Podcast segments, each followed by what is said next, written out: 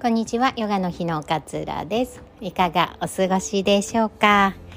えー、今日はわかりませんも立派な答えっていうお話をシェアしたいなというふうに思います。なんか私たちってこう悩み事があったりとかすると、えー、合ってるのか、まあ、正しいのかなんか間違ってるのかなのかイエスなのかノーなのかみたいなのをこう白黒させて初めてその悩んでいた悩みがこう解決されるみたいなイメージがね強いと思うんですよね。なんか私ももちろんそうでなんか悩んでてもどっちの道を進むかとかっていうのも決めて初めて悩みが解消されるだから決まらない限りはずっとずっとこっちがいいのかなあっちが正解かなこっちはどどうなんだろうなみたいな感じでずっとやっぱ悩み続けることになるんですよね。ね難しい問題であればあるほどまあ悩みますよねより一層後悔しないようにとかあの恥ずかしい思いをしないようにとかなんか世間から指さされないようにどっちが正しいんだろうっていうふうにこう選択する道を選ぶ感覚があるかなっていうふうに思うんです。でね最近私が思ったのがまあイエスとノーとその間に分かりませんこれも立派な答えなんじゃないかって最近思えるようになったんですよ。っていうのも考えても考えてもなんか今はまだ答えが出ないなっていうことってあるじゃないですか。でもどうにか解消しなくちゃいけないと思うから焦ったりとかしてどうしようどうしようどうしようとか決まらないことに私って優柔不断だなとかっていうふうに思ってしまったりとかどうしようどうしようって悩むんだけれども今は答えが出ないな。分かりません。どっちなのかっていうのが答えなんだよっていうことを堂々と言ってもいいんじゃないか。そんな風にね思えたんです。例えばねあのそれこそ乳がんのあの治療とかでね 最近だと再建手術って言って全部取ったとしてもおっぱいの膨らみを取り戻す手術が保険内でできるようになったので昔は保険外だったのね何百万とかそこに払わなくちゃいけなかったんですけれども今は保険適用でねそんな高くない値段でおっぱいの再建をできるようになったんですよ。なので、えー、部分切除でもいいよっていう方も再発を考えて全摘しますとかっていう場合っていう全摘してくださいっていうふうに自分からお願いするパターンとかっていうのもあったりするんですよね。でその答えを出す時とかも一部取ろうか再発のことを考えて全摘しようかっていうのってすぐに答えって出ないじゃないですか。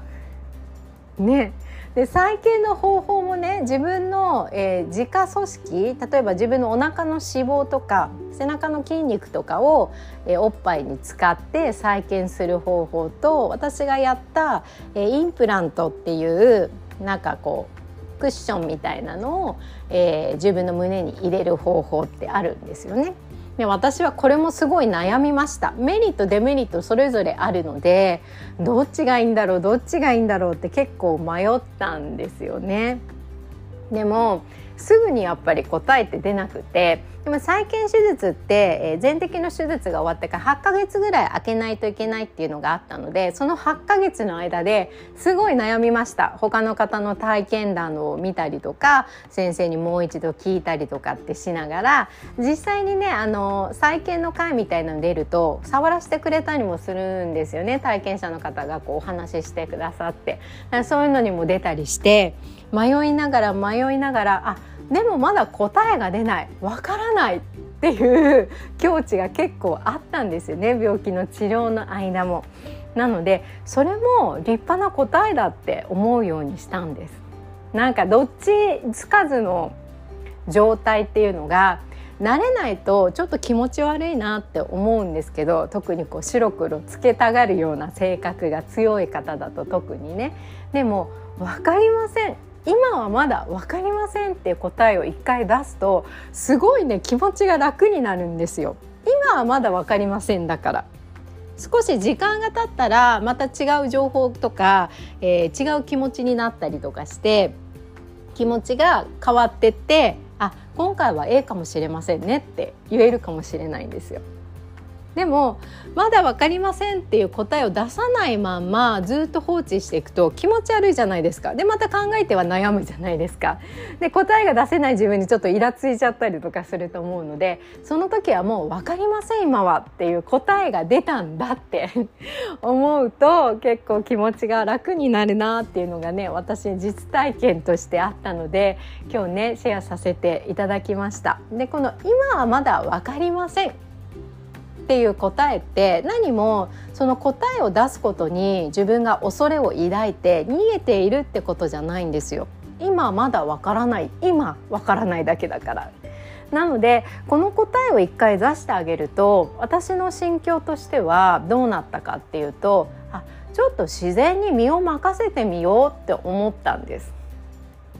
こう過ごして1ヶ月2ヶ月でね手術が終わって、えー、過ごしていく中で多分気持ちも変わるだろうし心のこうあり方っていうのもね、えー、変わってくるだろうから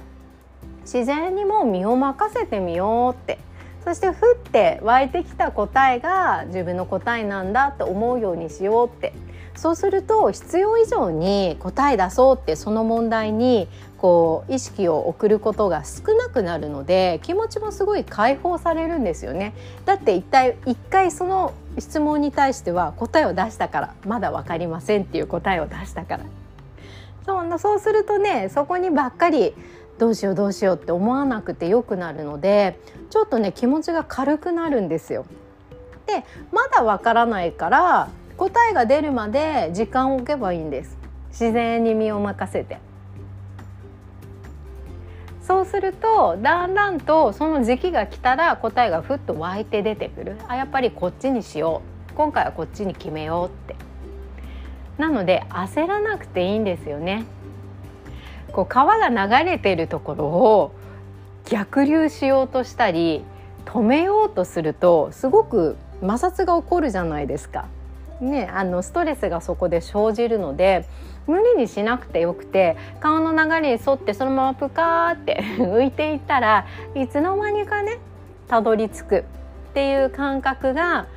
あるんじゃないのかななんていうふうに思いました。今日はねあの分かりませんも立派な答えですというお話をシェアさせていただきました、えー、11月30日にウェルビーマインドフルネスのマインドフルネスとジャーナリングのね無料体験会開催いたします。概要欄に URL 貼っておきますのでぜひ気になる方はチェックしていただければと思います。今回は親と子。親子をテーマにしたジャーナリング自分の思い込みや親から植え付けられているような思い込み。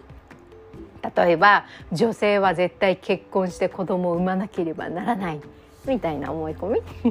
そういうのをねちょっと探っていきたいななんていうふうに思っておりますので興味ある方は是非ご参加ください。で平日に開催になっておりますので平日難しいなっていう方は、えー、後ほど録画アーカイブもお送りさせていただきますのでお申し込みだけね、えー、無料ですので入れていただければと思います。では今日も聞いてくださってありがとうございます。あなたらしい素敵な一日をお過ごしください。さようなら。